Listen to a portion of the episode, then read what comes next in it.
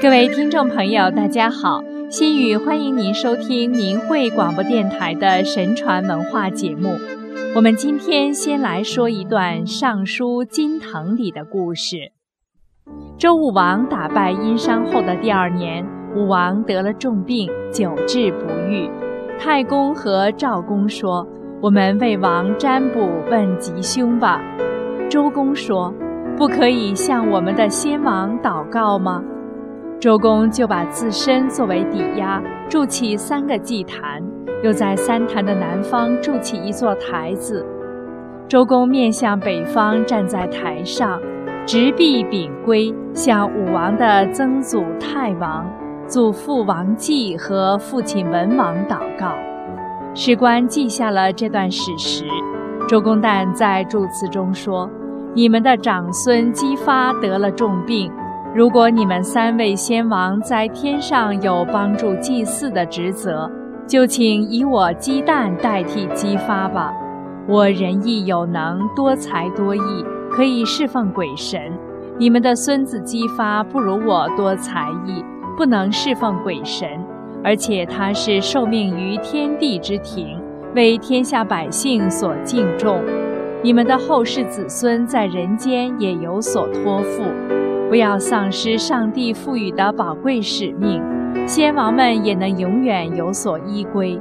现在我就依据原规来占卜，如果你们允许，我就拿璧和圭把我的命献给你们；如果不允，我就把璧和圭收起来，不再请求了。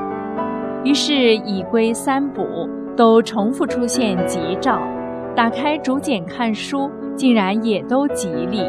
周公说：“武王没有危险了，我向三位先王祷告，只图国运长远。现在期待的是先王能够抚念我谋国长远的诚心。”周公回去后，史官把祝词放进金藤之柜中。第二天，武王的病就好了。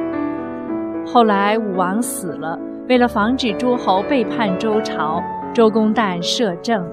管叔和他的弟弟们在国内散布流言，说周公将要威胁武王的孺子成王之位。周公在其封地鲁国生活了两年后，才抓住了散布流言的人。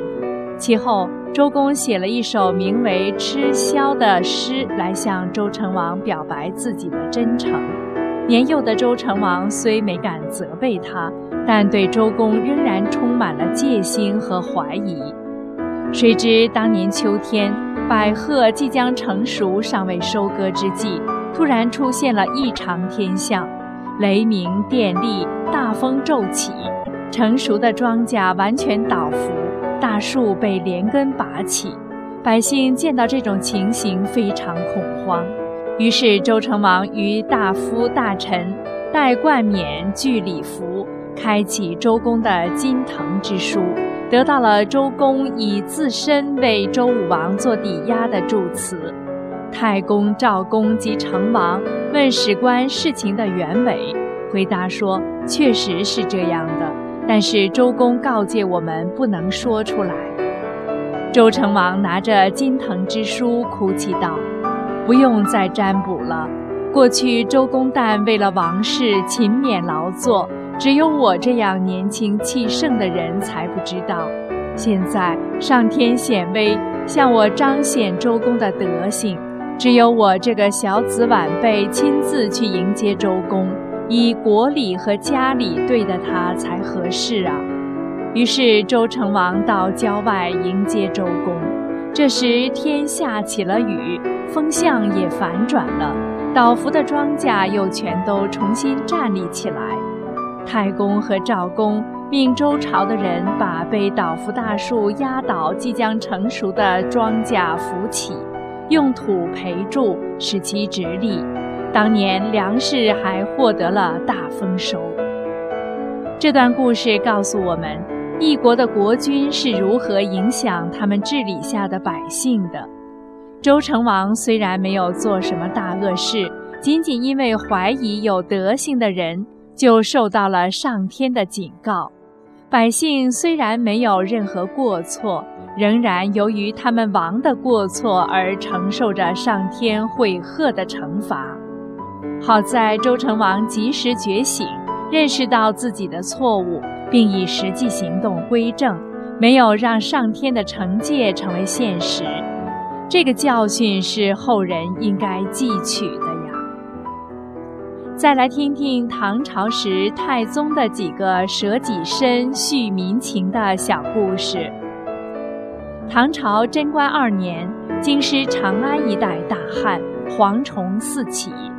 唐太宗到皇家禁院观察庄稼，看到蝗虫后，太宗用手抓起几个蝗虫说。人以谷物维持生命，你却吃了它们，这是侵害百姓。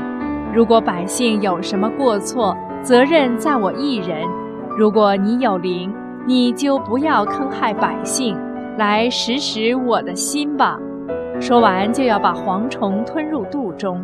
随从的大臣们赶忙说：“恐怕要生病的，不可那样做。”太宗说。我正希望把灾害转移到我的身上，怕什么疾病呢？说着就把蝗虫吞入腹中。从此以后，在太宗时代，蝗虫再也没有危害国家。太宗用舍己的方式消除了百姓和国家的灾祸。贞观二年八月，太宗亲自到朝堂揽阅人间冤屈。由于当时没啥大事，太宗便寝食于西宫。这时，公卿大臣上奏说：依照礼仪，皇帝夏天可以居住于凉爽干燥的台榭。现在中暑还没有完全退去，阴雨绵绵的秋天刚刚到来，宫殿的地基很低，宫内潮湿不堪，请陛下颁旨造一个台榭居住。皇帝回复说。朕有气病，受到潮湿和冷气就会关节疼痛，的确不适合居住在低洼而潮湿的宫中。但是如果遂了你们的心愿，将花费很多银子。过去汉文帝要起露台时，想到要耗费十家人的财产，就没有修建。朕的德不及汉文帝，而花的费用却要超过文帝。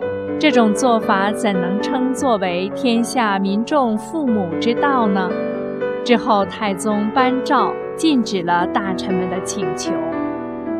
贞观五年，负责礼仪的部门向太宗上书说，皇太子即将要行成人礼，时间应以农历二月为吉期，盼陛下颁发诏书。增加兵员来准备太子成人典礼时所用的各种仪仗。太宗回复曰：“今冬作方兴，恐伤农事，颁诏令改为十月。”太子少保萧雨再上书奏请，按照相生相克的道理，选择二月为最好。太宗说：“朕不会拘泥于阴阳而行事。”如果人的一动一静都要依据阴阳而不顾礼义，就想求得福分和天的护佑，怎么可能呢？如果人的行为都遵守正道，自然会与祥真而遇。而且人的吉凶在于人自己，哪能依靠于阴阳？农时甚为重要，不能失去。于是拒绝了萧雨的奏请。从以上的故事，我们看到唐太宗考虑事情的出发点都是以百姓为念，甚至不以礼法规矩为借口来获取个人和自家的利益，想的是如何成为称职的天下百姓的父母。如此的胸襟，如此的仁德，才能开创大唐盛世，为百姓造福。成为后世华夏子孙的楷模。好了，听众朋友，今天的节目就为您播送到这里，下次时间我们空中再会。